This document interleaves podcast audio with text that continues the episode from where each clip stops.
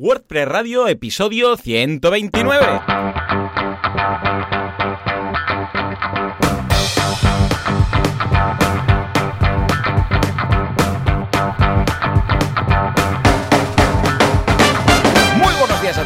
Y bienvenidos un miércoles más a WordPress Radio. Necesitamos un jingle aquí, tomemos nota. Juanca, toma nota, un jingle, ¿eh? Vale, vale, sí, al igual lo vas a abreviar. En todo caso, el programa, el podcast en el cual hablamos de este fantástico CMS que es WordPress. ¿Y quién hace esto? Bueno, pues Joan Artes, cofundador de artesans.eu, que ahora me explicará por qué tienen a un elmo en la home, bueno, no he entendido especialistas, especializados y super expertos en desarrollo WordPress, y Joan Boluda, consultor de marketing online, servidor de ustedes y director de la Academia de Cursos para Emprendedores, boluda.com. Si todo va bien y el infierno que rodea a Elmo pues no le ha quemado, pues estará Joan Artés. Joan, muy buenos días. Pues Joan, muy buenos días. Aquí estamos como siempre cada semana, pero bueno, co- como veo que te gusta provocar errores 404 ¿eh? la web de Artesans, madre mía. Sí, sí, sí. Ahora que lo dices, veo que es un error de estos, eh, de a saber tú, qué es lo que pondría yo la página web. Pero vamos, ningún problema. Escúchame, bueno, va. ¿Y a vosotros qué, en Artesans? ¿Qué tal? ¿Cómo va la semana? ¿Qué, qué habéis lanzado? ¿Qué habéis hecho? Pues mira, justamente estamos eh, desarrollando proyectos de por medio, aún no hemos publicado ningún proyecto, porque claro, al estar con, proyectos grandes no tenemos un lanzamiento cada semana, ya nos gustaría, pero el ritmo es, es lento porque los proyectos son grandes. Pero bueno, sí que eh, comentar, comentar que estamos eh, usando Gutenberg desde hace ya a nivel de desarrollo a- a- hace ya bastante tiempo y estamos empezando ya a plantearnos de hacer al- algún plugin nuestro interno Oh, oh, oh, Ah, ya me bien. gustaría Ah, interno. Vale. Sí, sí, interno de momento, porque está la idea aún así muy, muy inicial. Un, un plugin sobre bloques starter, ¿vale? Es decir, si.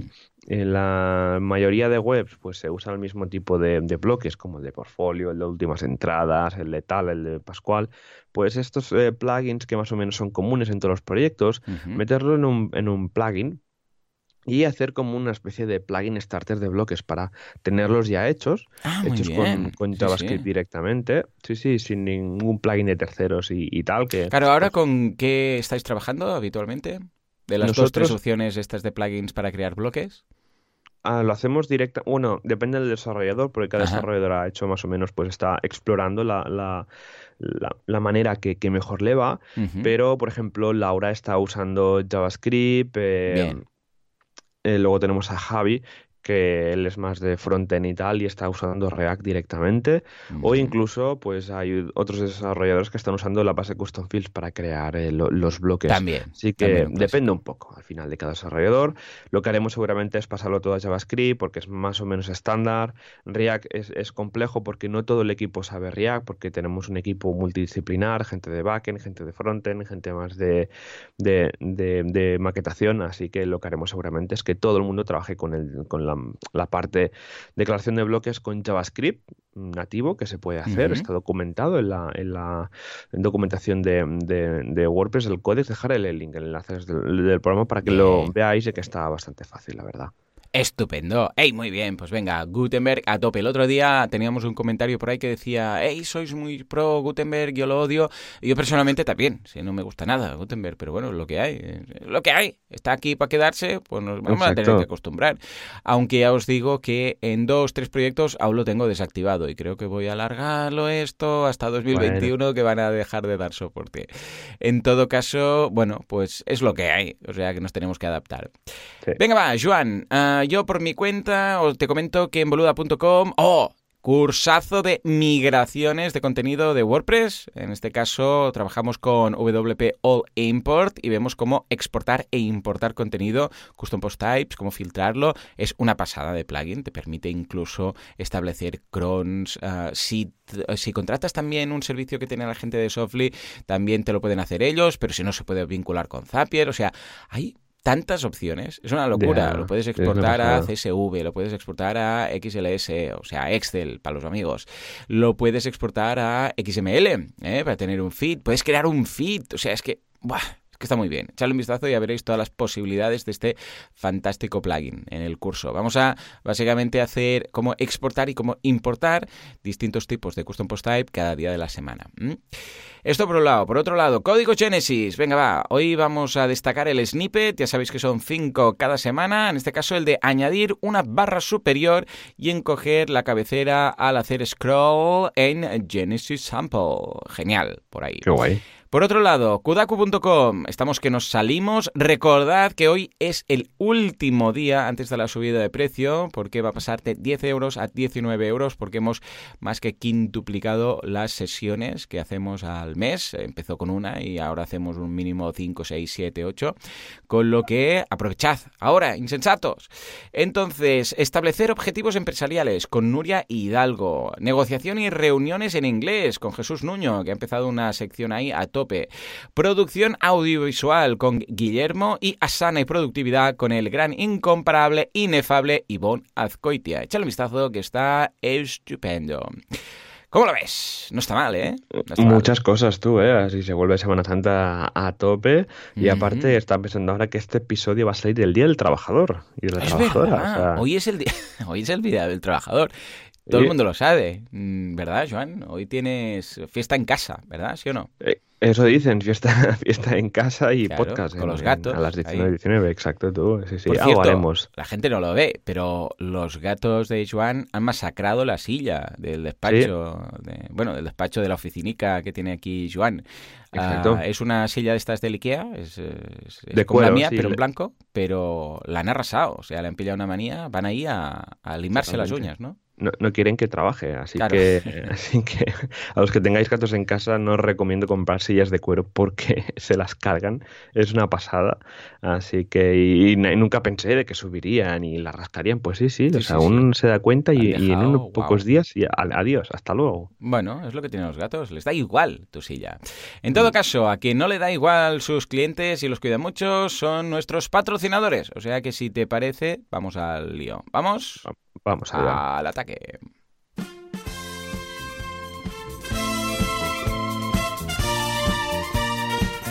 En un mundo lleno de hostings perversos, pérfidos, incluso son algunos pérfidos, que venden hosting con sobrecarga del servidor, tenemos a uno que destaca por su buen hacer. Estamos hablando de nuestro patrocinador, casualmente, SiteGround. Sí, señor, encabezado por Mon, el señor de la barba, que tiene superpoderes. Esa barba no crece, no decrece, es superpoderosa. Incluso podría un pelo de su barba, como dice la canción, matar a Chuck Norris.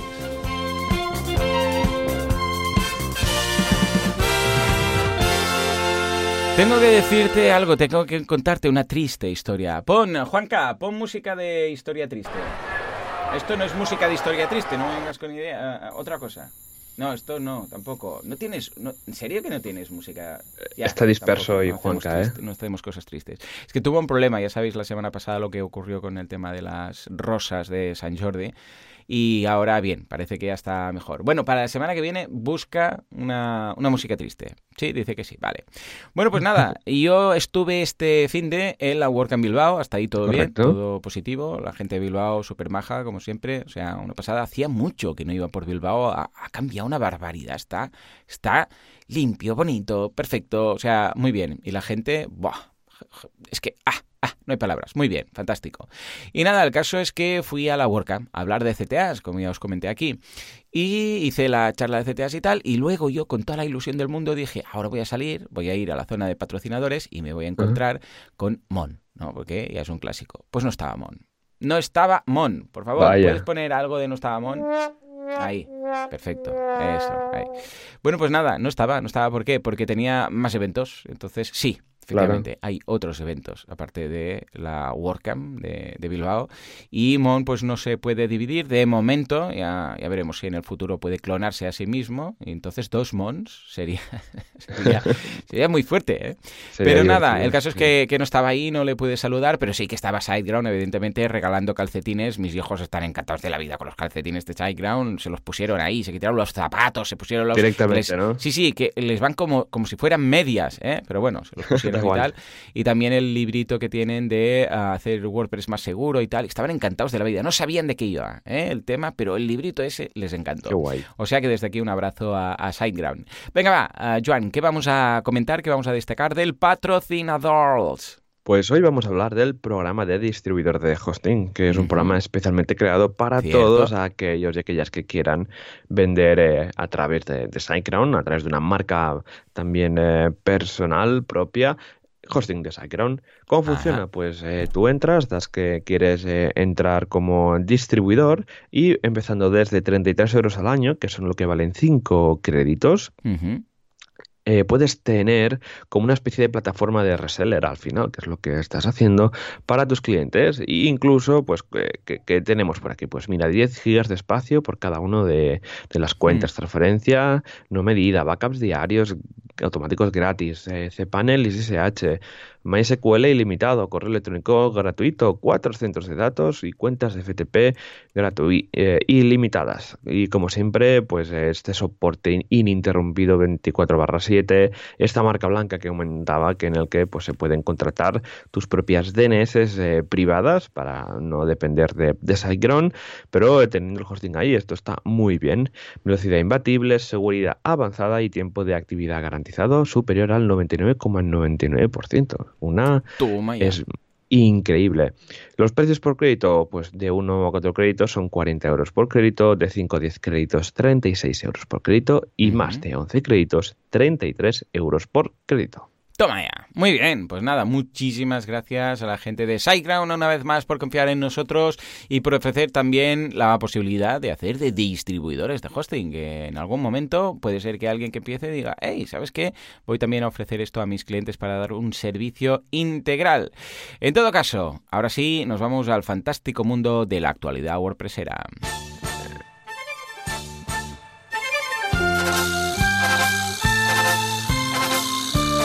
Actualidad WordPress, virtualidad o qué pasa con Gutenberg.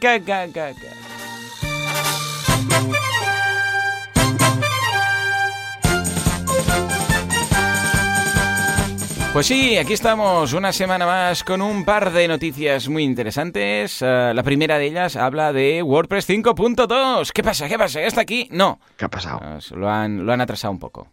Joan. Sí, sí, sí. ¿Qué Porfa, dices? Juanca, ¿Por dale qué? al botón del guagua. Efectivamente, sí, lo han, lo han retrasado. Ya está, ahora ya, ¿Y ya, no, ya no lo sacan. Han dicho que ya no, Oh. queda igual, que cinco, hasta 5 versiones está muy bien. Tampoco hace falta hacer más, 5.1 para quedar bien. Pero Exacto. se plantan. Ya está, 5.2 ya no saldrá nunca y WordPress se queda estancado tal cual está. No, la han, la han pasado al mayo, al 7 de mayo. ¿eh? Eh, la Release Candidate 1 ya está disponible, pero la 5.2 han dicho, ¿sabéis qué?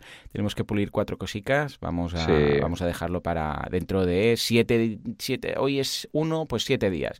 Que bueno, tampoco pasa nada. ¿eh? No, no, tampoco. Hay el tema de una nueva interfaz para Site He- Health, Health, Site Health, que básicamente es lo que te dice si página web puede tener algún problema de seguridad y que te dice que si está todo bien, todo correcto, que tus eh, plugins están actualizados, todas esas cosas, los básicos. A ver, no dejan de ser cosas básicas, pero para un, eh, a ver, para un, podríamos decir, usuario base que igual ignora, porque, a ver, eh, los que escucháis este programa, pues ya, ya sabéis que tenéis que actualizar, pero a veces, mm, ¿cuántas veces os ha pasado que se haya acabado un WordPress, pues que sé, con 20 plugins por actualizar? Y decís, madre mía, pero esto, esto es una bomba de relojería, ¿no? Bueno, porque la gente que sé, que se dedica a otras cosas, dice, yo, yo soy cocinero, hice una vez la web de, yo que sé, pues de mi restaurante y pues ahí ha quedado, y no he tocado nunca nada, ¿no? Porque ahí está. Si uno pone el menú y tal, bueno, pues esto ocurre. Con lo que esperamos que esta interfaz eh, deje de una forma más clara que tenemos que actualizar los plugins y posibles eh, problemáticas que podemos tener a nivel de seguridad, etcétera. ¿Mm?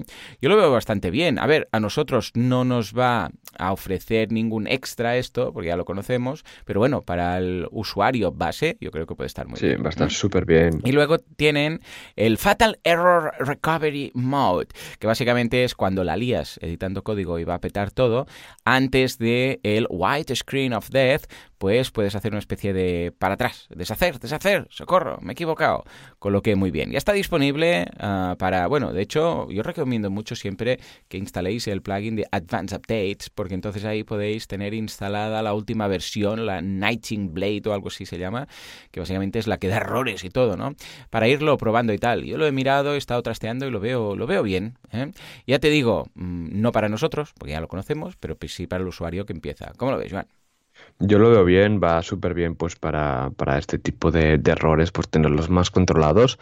Es algo que ha sido muy difícil porque se quería introducir, si no recuerdo mal, en WordPress 5.1, pero se retrasó a, WordPress 5.2 porque es algo difícil de controlar, pero que al final pues han podido con ello, esta pues, genial comunidad de, de, WordPress, hay desarrolladores todos unidos para, para sacar esto al final.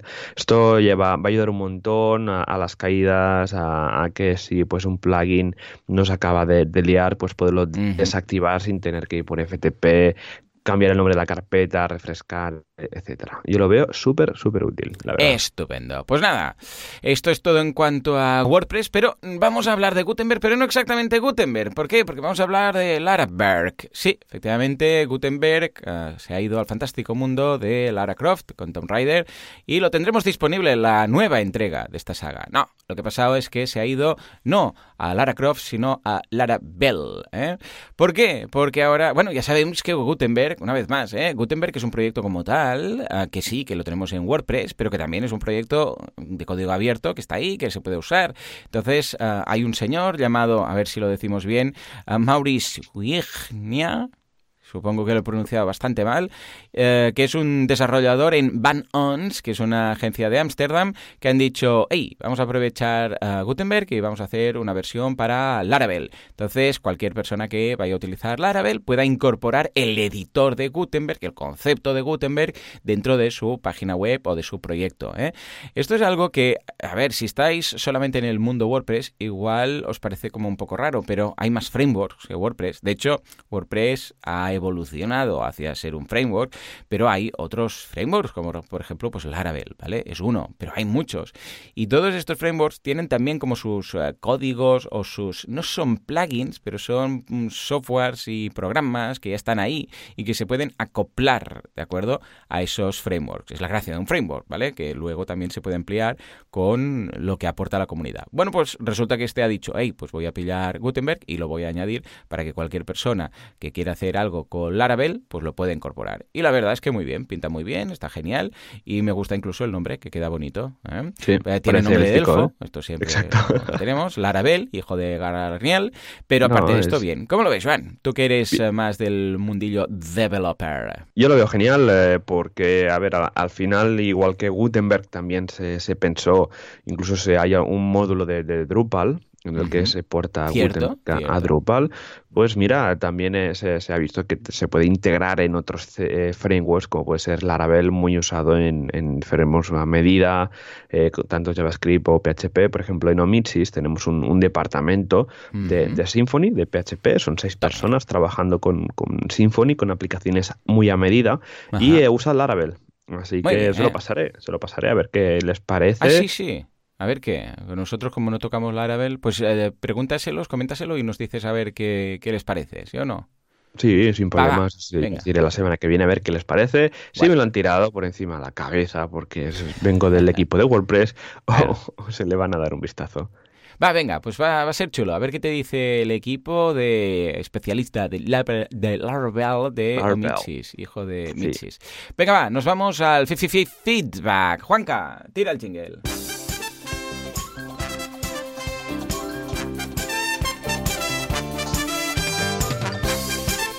FitPress, PressFit, eh, da igual. La actualidad ya ha pasado y ahora las eh, personas de la audiencia nos preguntan. Las personas de la audiencia, qué complejo, madre mía.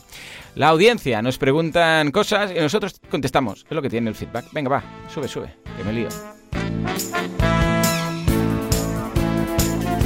Venga, va, Joan, empezamos con Juan, si te parece, que nos dice, buen día, buenos días, qué coincidencia. Habláis de migraciones y estoy analizando una web súper emocionante. Tengo unos amigos a los que le hice la web en Joomla, sí, Joomla. Chan, chan, chan. A ver, Juanca, uh, deberías estar más al, tema. Si, decimos Joomla, Joomla debes poner un algo. Chun, chun, chun. ¿Tienes un chan, chan, chan? Pero esto no es un chan, chan, chan. Es un, eh, el otro, el de como de misterio. Ahí. Pero, pero esto lo debes hacer tú, te debe salir de, de, de ti, ¿vale? En fin. Uh, a ver, lo que decíamos, uh, una web corporativa muy sencilla para su negocio. Ahora me han pedido si puedo montarle el e-commerce. He pensado en WooCommerce porque PrestaShop lo veo demasiado para lo que quieren. Mi duda es que no sé si migrar el blog web de Joomla a WordPress y así unificar. ¿Qué opináis? Lo peor de esta parte son las entradas que tienen en el blog. No he probado hacer una migración. Creo que WordPress tiene un plugin FG Joomla to WordPress. ¿Lo habéis probado? Ya me contáis. Gracias. Un abrazo. Por supuesto que sí, yo lo pasaría. O sea, yo lo pasaría todo WordPress. O sea, es que montar dos CMS mezclados a la vez. ¿Sabes eso que dices? No, no lo veo. Exacto. Con lo que, eh, a ver, una de dos. O pones un blog en Joomla, que no lo veo muy práctico, o te pasas a, a WooCommerce, ¿vale? O sea, o te pasas a WordPress. Y eso es bastante más factible. El plugin que comentas sí, lo he utilizado, incluso en el curso de migración de WordPress lo puedes ver. Y si no, escucha, vas a, al fin y al cabo, Joomla no deja de ser un, framework para entendernos eh, en forma de CMS, pero que lo tiene todo en PHP MyAdmin, ahí tienes todo el MySQL, con lo que simplemente exportas las entradas a un CSV y luego las importas, pues por ejemplo con WP All Import y ya lo tienes. Eh, no es excesivamente complejo, lo único que sí deberás uh, tener ojo con el tema de las URLs, que no cambien. Pero aparte de esto, o si cambian, pues haz una 301 o haz un rewrite uh, para, para apl aplicar una lógica en el cambio de URLs. Pero aparte de esto ya está. Yo, yo lo haría, sin duda alguna. ¿Mm? Joan, ¿tú qué? ¿Te yo lo haría también. Por, sí, yo lo haría porque así unificas, ¿no? Más que nada porque si no tienes dos CMS, dos plataformas a mantener, eh, dos paneles de administración, dos usuarios, es, es, un follón. Así que sí se puede, sí el proyecto se puede pasar a WordPress por funcionalidad, por, por todo en general yo te recomiendo eh, pasarlo a, WordPress más que nada, pues para, para evitar tener esas dos plataformas eh, por ahí dando vueltas. Y por ejemplo, a ver, yo no he trabajado mucho con Joomla, pero sé que depende cómo, pues puede ser algo complejo, tema de actualizaciones, tema de tal. Así que mi recomendación, bueno, al menos lo que haría yo, yo lo pasara, pasaría todo a WordPress y nada, como ha dicho Joan, se puede sacar un MySQL, se puede importar un CSV, se puede, vamos, con el plugin de All Import se puede hacer maravillas y no hace falta tener plugins plugins tipo FG, eh, FG Joomla to WordPress, uh -huh. aunque seguramente eh, hay otras maneras de migrar. Pero ya te digo que en el All Import se puede hacer de todo ya al final. Sí, sí, sí. Bueno, yo ya os digo, para grabar el curso de esta semana, o sea, es que me lo he pasado genial, porque incluso hay cosas que habitualmente no utilizo que he podido usar en el plugin, digo, en el curso como ejemplo, ¿no? O sea que muy bien. Me ha gustado mucho, bueno, yo siempre he sido de cuando vayas a exportar contenido, exporta todo. Sea, todo lo que puedas, todos los campos, los campos personalizados, todo. Y luego cuando importes en el mapeado, entonces ya eliges, ¿vale? Pero que el archivo de exportación lo tenga todo. Y sobre todo, ¿eh? Eso sí, siempre guardar las URLs antiguas. Ya lo apuntaba Joan hace unas semanas. Venga, va. Nos vamos con la siguiente duda que nos la manda Borja. ¿Qué nos comenta, Joan? Borja nos comenta, hola chicos, estoy montando un membership site, créditos a Joan Boluda, uh -huh. sobre preguntas tipo test para superar unos, unos, exámenes oficiales.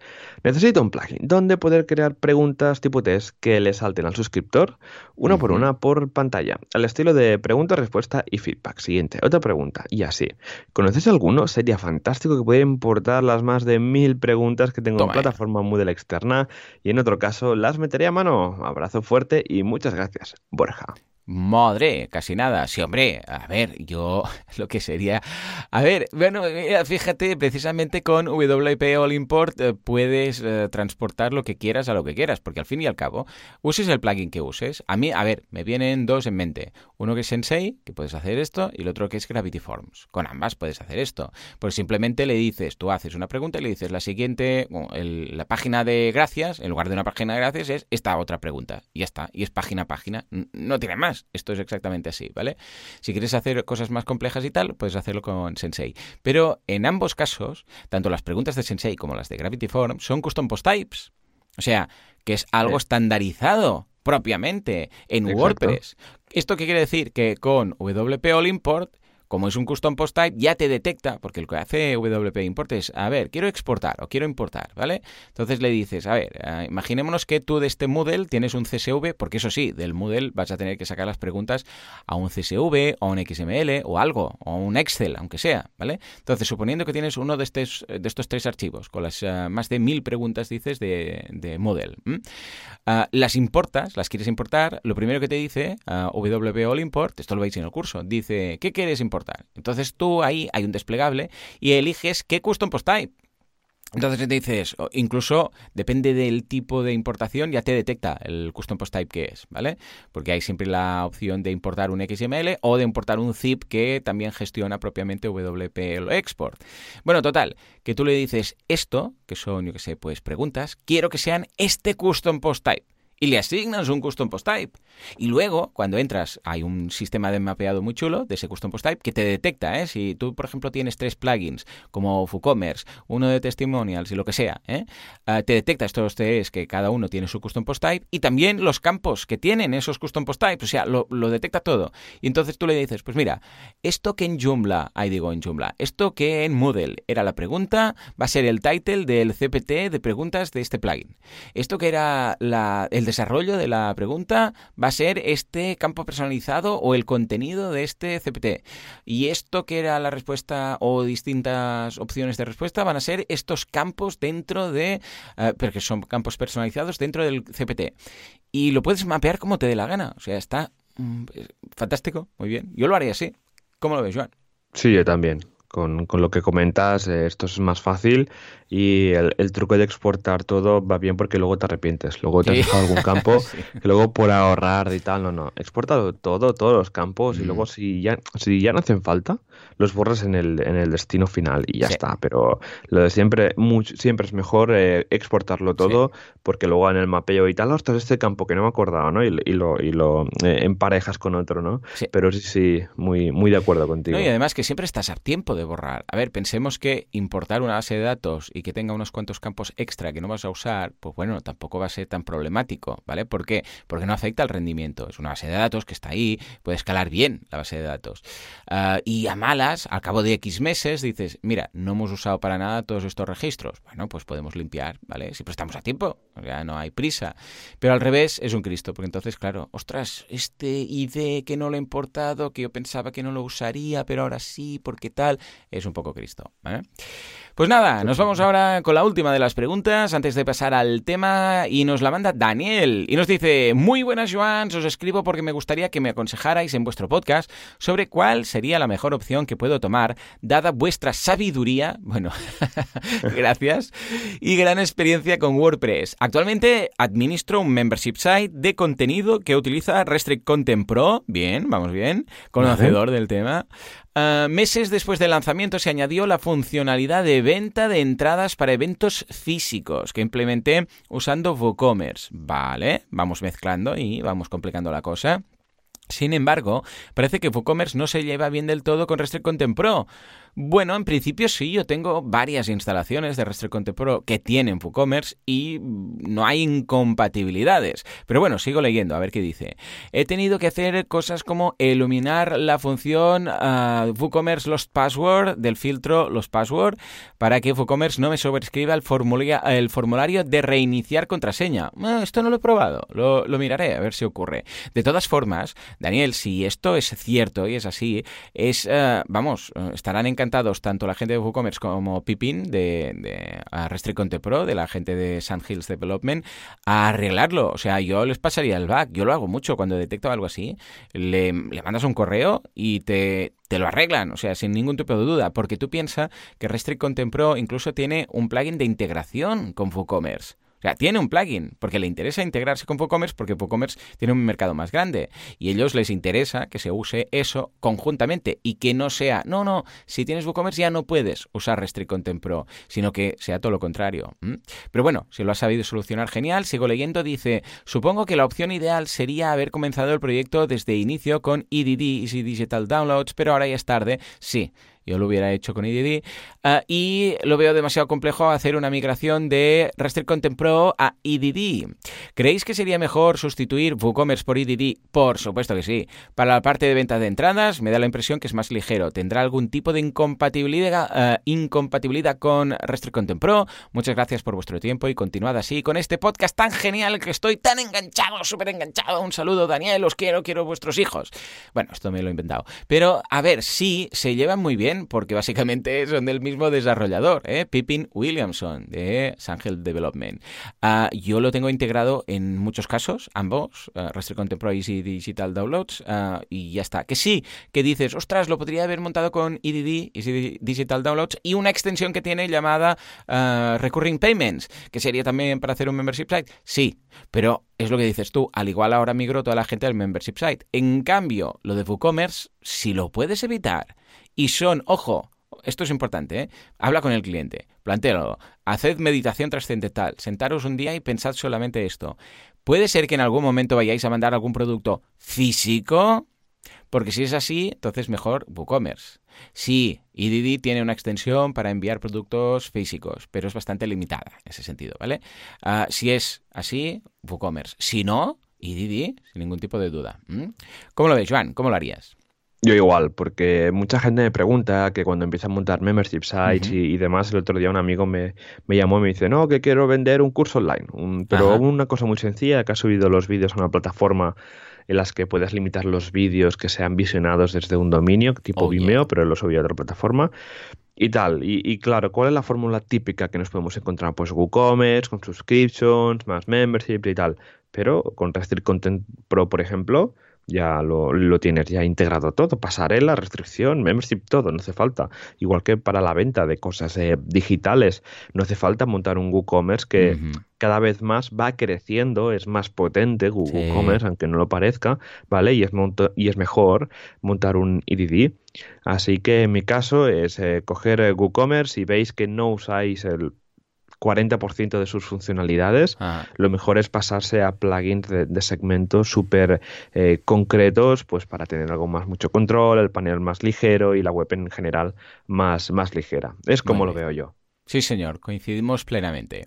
O sea que ahí quedaría la, duda resuelta, esperemos, y ya nos contarás a ver qué has hecho. Por favor, Daniel, dinos qué has hecho. Venga, y ahora sí, nos vamos al tema, porque es un tema de esos de ir, como decimos ah, en el título del programa, a lo loco. Venga, Juanca, métele el jingle.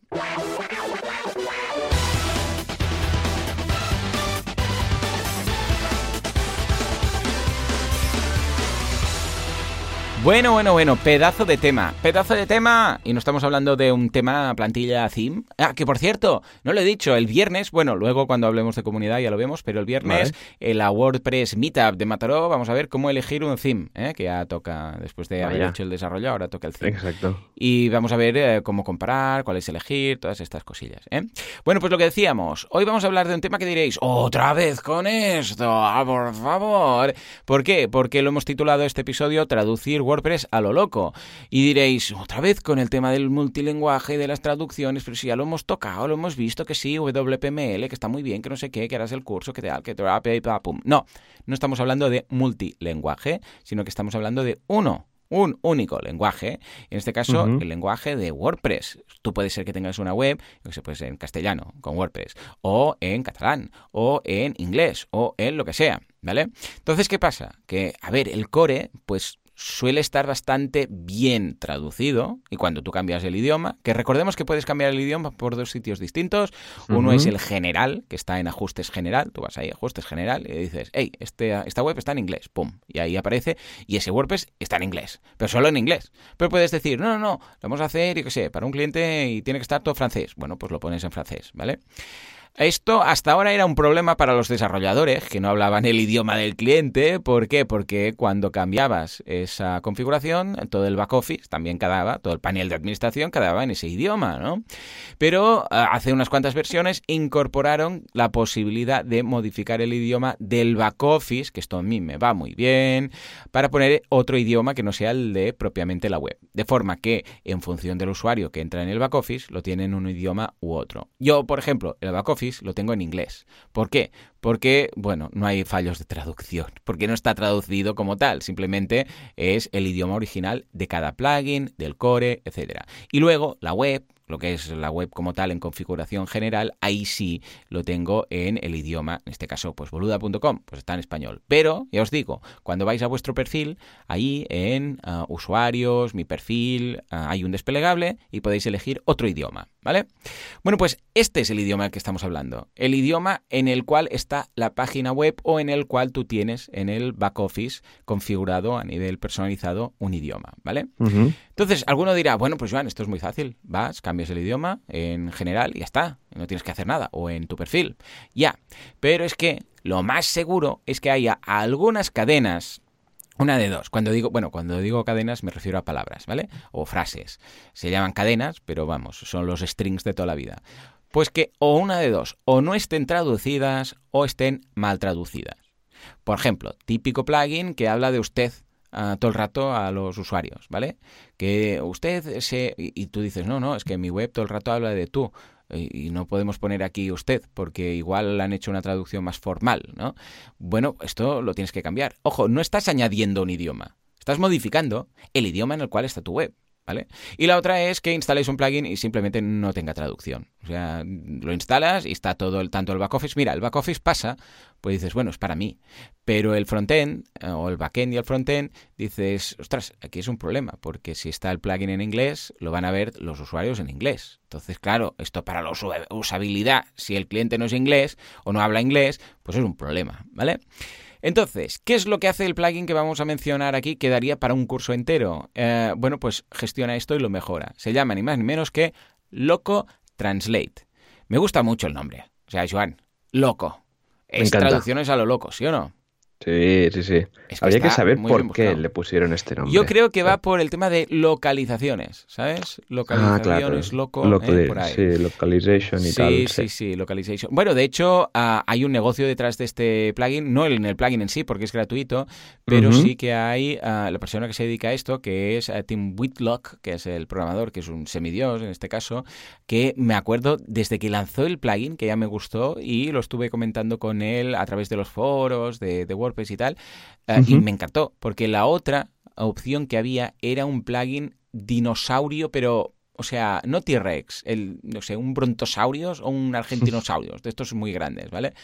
Porque se llama, ¿cómo se llamaba? Localizations and no sé qué. Bueno, era un plugin que era, pero vamos, yo que creo que era un, segundo WordPress instalado dentro del primero porque era inmenso. Y este es mucho, mucho más ligero y tiene cosas muy guays, ¿no? Bueno, pues nada, lo que decía, Tim Whitlock tiene una agencia y tiene un software que se dedica a, realizar, es una especie de uh, SaaS en el cual tú puedes traducir tus propios softwares, ¿vale? Pero es para desarrolladores, ¿eh? no es para usuario final. Ya os dejaré el enlace por si queréis conocerlo. Bueno, en todo caso, es un plugin gratuito. 4,9 estrellas de 5, o sea, una pasada. 900.000 instalaciones activas. O sea, brutal. Yo le eché el ojo desde el primer minuto, está genial. Y entonces, básicamente, lo que te permite es traducir o interpretar, ¿vale? Cuando digo traducir es porque no está traducida, una cadena. Tú imagínate que instalas un plugin y dice, uh, qué sé, pues, uh, click here, en lugar de haz clic aquí, ¿vale? Pues no está traducido. Esto te permite traducirlo. O imagínate que ya está traducido, pero dice, haga usted clic aquí y tú quieres decir, no quiero ser tan formal, quiero cambiar esto, ¿no? Bueno, pues te permite o bien traducir o bien reinterpretar las traducciones que ya existen en, ah, ojo, ¿eh? Tanto plugins como themes como en el core de WordPress. O sea, si hay algo en el propio core de WordPress que tú no te gusta como está explicado, imaginémonos que, que es para un cliente y quieres que el panel de administración muestre otras palabras en ciertos sitios para que sea más usable. Bueno, pues también lo puedes hacer. Entonces, básicamente, cuando tú instalas el plugin, ya os digo, es gratuito, eliges y dices, ¿qué quieres traducir? ¿Plugins, themes o core? Y una de las cosas de las primeras que te pregunta el plugin, que esto está genial, esto lo han ido mejorando mucho eh, desde el principio, es dónde quieres almacenar las traducciones. Bien, ¿cómo funciona el tema de las eh, traducciones? Tenemos que hacer aquí un, punto aparte. ¿Cómo funciona el tema de los strings, de las traducciones en WordPress? Esto funciona a través de los archivos .mo y .po. ¿vale? El archivo MO es el que tú editas con algún, no sé, pues por ejemplo, Poedit o lo que sea, y luego tienes también los archivos PO. Ah, normalmente, aunque no es obligado, normalmente se guardan en una misma carpeta. ¿Por qué? Porque lo tienes ahí como de referencia, pero no tiene por qué ser así. Realmente solo hace falta el archivo compilado, que es el .mo, pero el .po, pues habitualmente, pues está por ahí, porque luego cuando lo tienes que editar, ¿vale? Ah, no puedes editar el que ya está compilado. Esto es como un lenguaje de programación, para que tienes el código fuente o un PSD, un Photoshop, ¿vale? Tienes el punto PSD, pero luego cuando lo exportas tienes un punto JPG.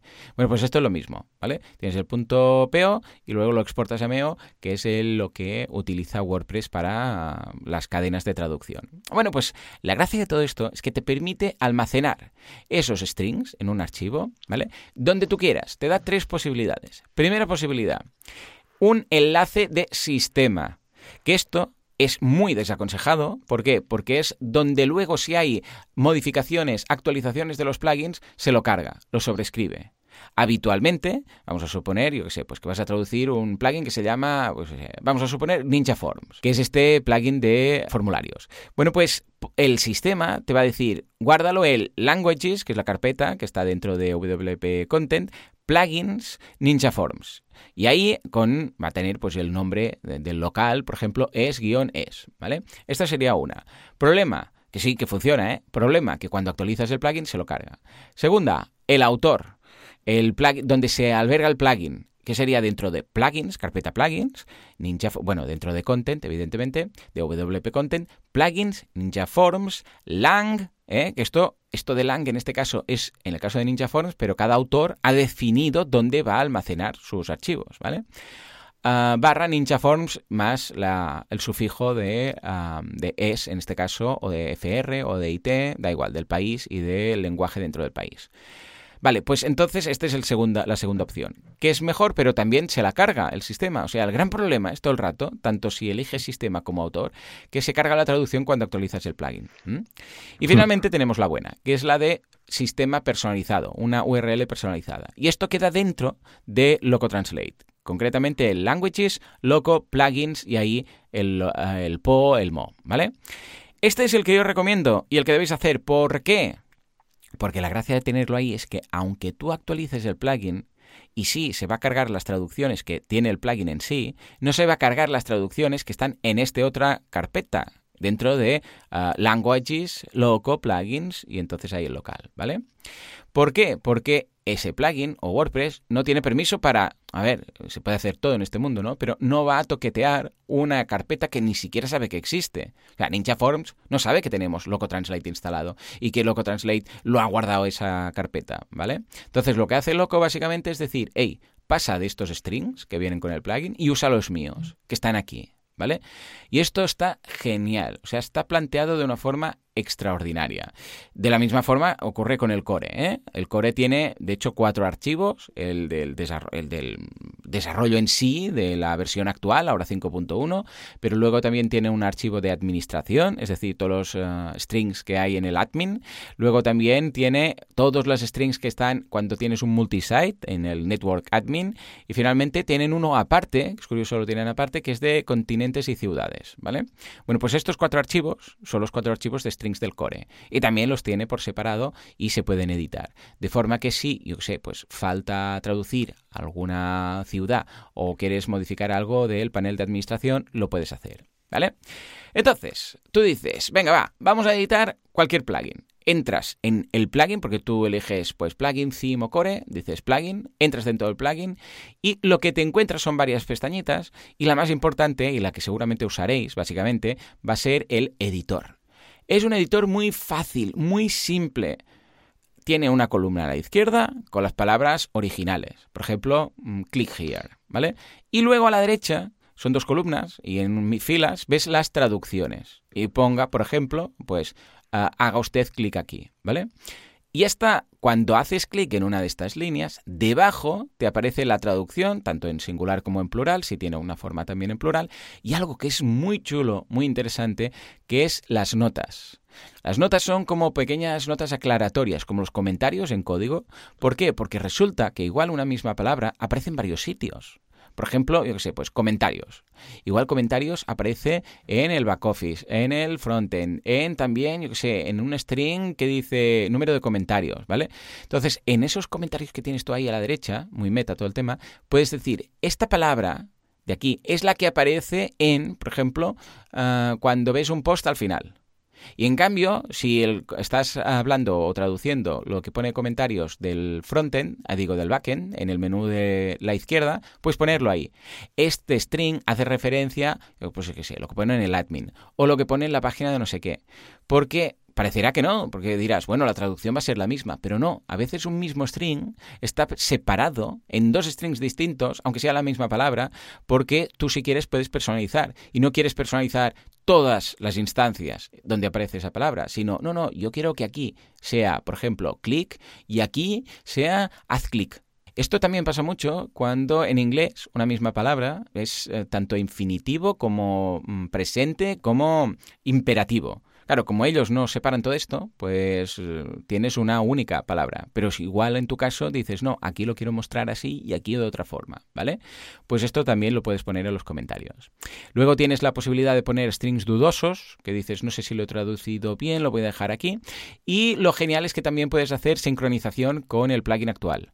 Tú dices, voy a sincronizar, porque imagínate que actualizas el plugin y han añadido strings. Claro, tenemos un problema, porque entonces tenemos un archivo MoiPo que no podemos eh, utilizar porque no hay los nuevos caracteres. Pues imagínate que el, desarrollador ha añadido, yo qué sé, pues tres funcionalidades y claro, esas funcionalidades conllevan, tanto en el frontend como en el backend, conllevan nuevos strings. Entonces, claro, si tú tienes una versión, dices, ah, qué bien, no la ha chafado, ¿no? Con la actualización, ya, ya, pero ahora la tuya está obsoleta. Bueno, entonces le das al botoncito de sync, de sincronizar, y automáticamente te añade todos los nuevos strings que ha añadido, o si ha eliminado algunos, que ha eliminado el desarrollador. Con lo que es genial. Y finalmente también te deja descargar los archivos Moipo, ¿eh? que los tienes ahí por si los quieres. O sea, qué bien. Entonces, más cosas que tiene, porque es una pasada. ¿eh? Puedes ir también por gestión por idiomas. Es decir, en lugar de ir a plugin y a ver a qué idiomas lo traduzco, el plugin por defecto ya te detecta. ¿eh? Te dice, pues mira, este plugin está traducido con todos estos. ¿Quieres añadir un nuevo idioma? Porque puedes añadir un nuevo idioma. ¿Quieres duplicar un idioma? Imaginémonos que dices, ostras, es que quiero hacer español y español para México. Y va a coincidir casi todo menos algunas palabras. Bueno, pues duplicas el idioma y luego modificas las palabras y no tienes que copiarlo todo. También puedes hacer copias de seguridad, que esto está muy bien. Puedes decirle, hey, hazme copias de seguridad de todas las traducciones, pues hazme 3, 4, 5 copias de seguridad de las últimas 5 versiones y las colocas, yo sé, pues en este directorio. Esto va muy bien, pues si los pierdes, mm, vamos, te pilla un yuyo. Luego también puedes hacer gestión de usuarios, esto está muy bien, puedes decir, hey, quiero que esto, esta opción de aquí, de Translate, de Loco Translate que te aparece, solamente lo puedan ver los administradores, o solamente los editores, o los autores pueden, o lo que sea. E incluso te crea el plugin un rol nuevo de usuario llamado traductor, de forma que tú puedes dar acceso a una persona solo de traductor, de forma que solamente va a poder modificar esto cuando entre en el backend de, de, WordPress, en el panel de administración, no va a haber nada más que las traducciones. No va a haber ni los posts, ni las entradas, ni comentarios, nada. Y esto está muy bien, porque a veces tú dices, hey, es que quiero que alguien le eche un vistazo a todo, pues, sé, pues por la normativa, o porque esto está mal traducido, lo que sea, pero no le quiero dar acceso a todo. No hace falta que le des un acceso de autor y entonces quites no sé qué, sino que puedes usar este ah, rol nuevo que instala el propio plugin, ¿vale? Y finalmente, si todo esto no fuera suficiente, vamos a añadir algo que me encanta este plugin, que es que, ¿qué pasa con el tema del performance? ¿Qué pasa con el tema de, hey, este plugin que me estás contando tiene muchas cosas, ergo pinta como que esto va a cargar mucho el servidor, porque claro, cuantas más opciones, bueno, pues tenemos la gran suerte que no, que no afecta en prácticamente nada. Pues Joan, esto que me estás diciendo implica muchas cosas, ¿cómo no va a afectar? Porque este plugin lo único que hace es gestionar los archivos MoiPo y compilarlos. Sea, pilla el PO y lo compila un mo. ¿Vale? Ya está. Y luego ese archivo es el que va a utilizar WordPress. Pero si en lugar de ese archivo usara el que viene con el plugin, el rendimiento sería el mismo. O sea, lo único que hace el plugin es gestionar lo que antes se hacía con Poedit, ¿eh? que Poedit era una aplicación cliente que te descargabas, editabas el archivo y lo volvías a subir. Pero fijémonos que no, no afecta al performance. O sea, para nada, cero. De hecho, podríamos, y ahora explicaré si es eh, factible o no, pero podríamos llegar a desactivar el plugin después de hacer las traducciones, ¿vale? Es decir, que no tendría teóricamente locking. ¿Es cierto o no es cierto esto que digo? Bueno, depende. ¿De qué depende? De dónde almacenáis las traducciones. A ver, ¿a qué, me, qué me refiero? Si vosotros hacéis, y fijaros, ¿eh? por eso digo que no afecta el rendimiento, si vosotros instaláis el plugin, traducís las cadenas que están mal traducidas o que falta por traducir, ¿vale? Guardáis los cambios en esas dos rutas que no os aconsejo, que son la del autor o la del sistema, que son las que se sobrescriben al actualizar el plugin, y a continuación desactiváis Loco Translate, no pasa nada. Funciona todo igual y las traducciones que habéis hecho se mantienen. Porque Loco Translate lo único que ha hecho ha sido pillar, o sea, es un plugin de gestión de, cadenas, de traducción de cadenas. Las ha traducido y ha colocado el archivo en su lugar. Ya está, es lo único que ha hecho, pero no, no, está haciendo nada activamente en nuestro backend o frontend. Dicho esto, si vosotros queréis usar el directorio que os aconsejo, que es el propio del plugin, ahí sí que hay un pequeño código, pero es irrisorio, que te dice, hey, pasa de la traducción del autor y de la traducción del sistema y usa esta mía. Pero lo único que hace esto es quita un hook para entendernos y pone otro. O sea, quita este MO e IPO y usa este otro. Bueno, de hecho solo el MO, ¿no? Quita este MO y añade este otro, que es la versión que yo quiero utilizar. Y está, nada más. Por eso digo que si usarais las de sistema, podríais desactivar el plugin después de hacer las traducciones y seguiría funcionando todo con las traducciones que habéis hecho incluso. De la misma forma que antes, antaño, pues nos bajábamos al archivo MoiPo, bueno, el PO, lo editábamos, lo exportábamos a Mo y lo volvíamos a subir por FTP, ¿vale? ¿Verdad que no hace falta tener ahí la aplicación cliente PoEdit? Porque es una aplicación cliente que tenemos instalada en un, ordenador. Bueno, pues de la misma forma, uh, PoEdit, uh, digo, Translate no haría falta. Pero sí que se debe mantener porque es muy, muy práctico y muy cómodo. Y si usáis vuestro, ah, por decirlo así, URL o vuestro directorio especial para almacenar las traducciones, sí que eh, tenéis que tenerlo activo. O sea que es un plugin que recomiendo extraordinariamente, cada vez lo instalo más. Mirad que yo soy, me lo pienso mucho ¿eh? antes de instalar un plugin, o sea, soy anti mm, usar plugins si se puede solucionar de otra forma, pues que realmente es tan práctico y lo otro es muy engorroso, ¿eh? de usar un sistema de bajarse el archivo, compilarlo, traducir, compilar, subir, es bastante engorroso y este sistema es muy práctico. O sea que esto sería Moipo y Loco Translate. ¿Cómo lo ves, Joan? ¿Lo conoces? ¿Lo utilizas? ¿Cuál es tu punto de vista? Bueno, primero de todo, te ha salido un programazo, monográfico aquí brutal. Y, nada, yo sí, loco, lo, conocía y lo, y, lo, y lo, usamos para traducir, porque traducir eh, strings y cadenas de texto en WordPress es, eh, bueno, se hace con el pomo y se hace con el Poedit, que es este programita y tal. Pero claro, un cliente no puede decir, no, bájate este programa, guárdalo y sube esto, carpeta, no sé qué. Y desde que descubrí Loco Translate es lo que usamos. Cosa a comentar, lo que comentas de la ubicación de los ficheros de traducción, de personalizado, sistema autor, muy importante seleccionarlo bien porque nosotros también nos hemos más, ¿eh? de que no te los lee, no tal, no sé qué. Así que lo mejor es darle a personalizado y meterlo en la carpeta del, mismo plugin, porque luego desaparecen las traducciones y demás. Sí, sí, sí. Lo he visto, ¿eh? he visto sufrir gente que después de traducir un archivo, no sé qué. O sea, una vez tuvimos, Joan, que restaurar la copia de seguridad de la web entera ¿vale? Dios. Porque, sí, sí, porque se había currado una traducción de, pues yo qué sé, igual eran 2.000 strings, pero una barbaridad, ¿vale? Madre mía. Y luego resulta que al actualizar se perdió. Y fue, y claro, no, no había copia de seguridad en ese momento, nada, y dijimos, bueno, pues nada, vamos a restaurar la copia al día anterior y hasta que el hosting tenía. No pasó gran cosa porque no era un e-commerce ni nada, pero sí que dices, ojo, ¿no? Activamos siempre las copias de seguridad y, no vamos Muy a tener importante. Y lo de a nivel de performance, genial, ¿no? Por lo que yo he visto y comparado, no afecta para nada. Eh, exacto, sí, más que nada porque al usar el sistema nativo de, traducciones en PHP, tira directamente de PHP, no tira del core de WordPress ni, ni nada. A ver, que sí que usará temas de WordPress, usará pues todas las funciones que hacen falta y que se están filtrando, pero no es lo mismo que tener las traducciones eh, eh, guardadas en una base de datos como podría ser HTML. Que cuando traducimos eh, cadenas de texto con UDPML va bien, pero cuando son muchas ya va mal. Así que yo prefiero, aparte, que las cadenas de texto se pueden meter en el repositorio, porque es un fichero, entonces lo puedes tener ahí eh, hacer un seguimiento un poco, también como copia de seguridad. Y a mí me gusta más meterlo todo en, ficheros físicos, tenerlo todo localizado a nivel de código y eh, eso en un repositorio para evitar perderlo y luego hacer un seguimiento de traducciones, porque luego se cambian cosas, se actualizan cadenas de texto y claro, si es una web para vender o una web para tener tráfico, pues ostras, eh, una cadena mal traducida no ayuda. Así que pues con esto tendríamos un mayor seguimiento. Totalmente, 100% de acuerdo. Pues nada, echarle un vistazo, darle una oportunidad porque está muy, muy, muy bien. Bueno, pues nada, Joan, ahora sí, Juanca, venga, va, dale a la comunidad WordPress, vamos a repasar qué está por venir.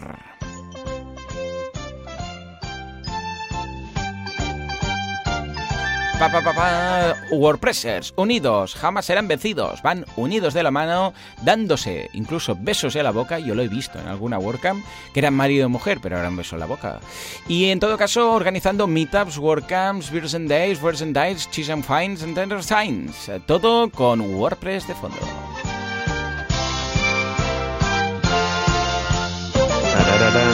Oh yeah. Muy bien, venga, va, cuéntanos, Juan, ¿qué tenemos esta semana? Pues mira, empezamos ya con esta semanita, que claro, tenemos el miércoles, el Día de Trabajador, tenemos poca cosa esta semana, tenemos viernes 3 de mayo en eh, Mataró, elección de un tema, oh, de un theme. Luego ya pasamos a la semana que viene y tenemos martes 7 de mayo en, en Barcelona, en la parte de, en el barrio de Bonanova, Meetup Taller de Desarrollo WordPress, creación de plugins. Y luego en Gramanet, en Santa Coloma de Gramanet, eh, WordPress 5.2. Y ya para terminar, miércoles 8 de mayo en Granada, Celebrating the International WordPress Translation Day 4 de Polyglots. Oh, yeah. Eh, más que nada que se van a poner a traducir porque el 11 de mayo, si no recuerdo mal, tenemos el Translation Day, ya lo comentaremos eh, más adelante la semana que viene, pero se llama a todo el mundo a ese día a traducir WordPress. Así que las diferentes meetups se agrupan para ponerse de acuerdo y ayudar ese día a darle un empujón a las traducciones de WordPress. WordCamps, ¿qué tenemos por aquí? Tenemos WordCamp Irún del 31 de mayo al 2 de junio, WordCamp Europe del 20 al 22 de junio, WordCamp Cádiz del 7 al 8 de septiembre, WordCamp, Pontevedra o Ponte WordCamp, como también la llaman, del 20 al 22 de septiembre, WordCamp Sevilla del 4 al 6 de octubre, WordCamp Valencia del 19 al 19, 19 de octubre, básicamente, WordCamp US del 1 al 3 de noviembre, WordCamp Oviedo del 16 al 17 de noviembre y WordCamp Granada del 29 al 30 de noviembre. Muy bien, claro que sí. ¡Ey! Tenemos de todo, ¿eh? Tenemos una pintaca, voy a intentar ir a todas todas, todas este año. A todas. No sé si podré, pero bueno, vamos a intentarlo. Al menos lo que quede en península, ¿eh? que esté a golpe de ave o conduciendo, como fui a Bilbao. ¿eh? En todo caso, señores, como siempre, muchísimas gracias por todo, por vuestros eh, me gusta y comentarios en iBox, por vuestras 5 estrellas en iTunes, por estar ahí al otro lado y por todo en general, porque sin vosotros esto no sería lo que es, esto simplemente no sería. Y claro, sería una pena si no fuera, porque no sería. Señores, nos escuchamos dentro de una semana con más WordPress, eh, dentro de siete días. Hasta entonces, adiós. adiós.